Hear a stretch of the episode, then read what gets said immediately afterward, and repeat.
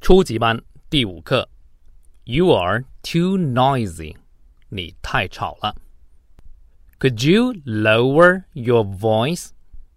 Of course I can. I'll lower my voice. You are too loud.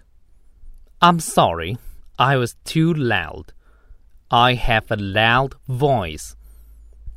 You are too noisy. It's not me. You have the wrong person.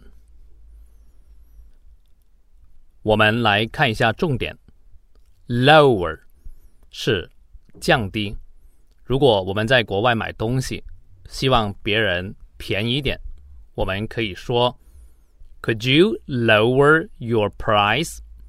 Price 是价格，你能把价格降低一点吗？这里是 “Could you lower your voice？” 你能降低一下声音吗？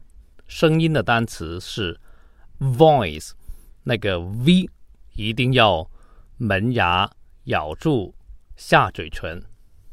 最后一句，You have the wrong person。这个 wrong 是错的，你找错人了。You have the wrong person。在一般的口语当中，也可以说。You got the wrong person. You got the wrong guy. 我们这节课还学了一句俚语：Like father, like son. 有其父必有其子。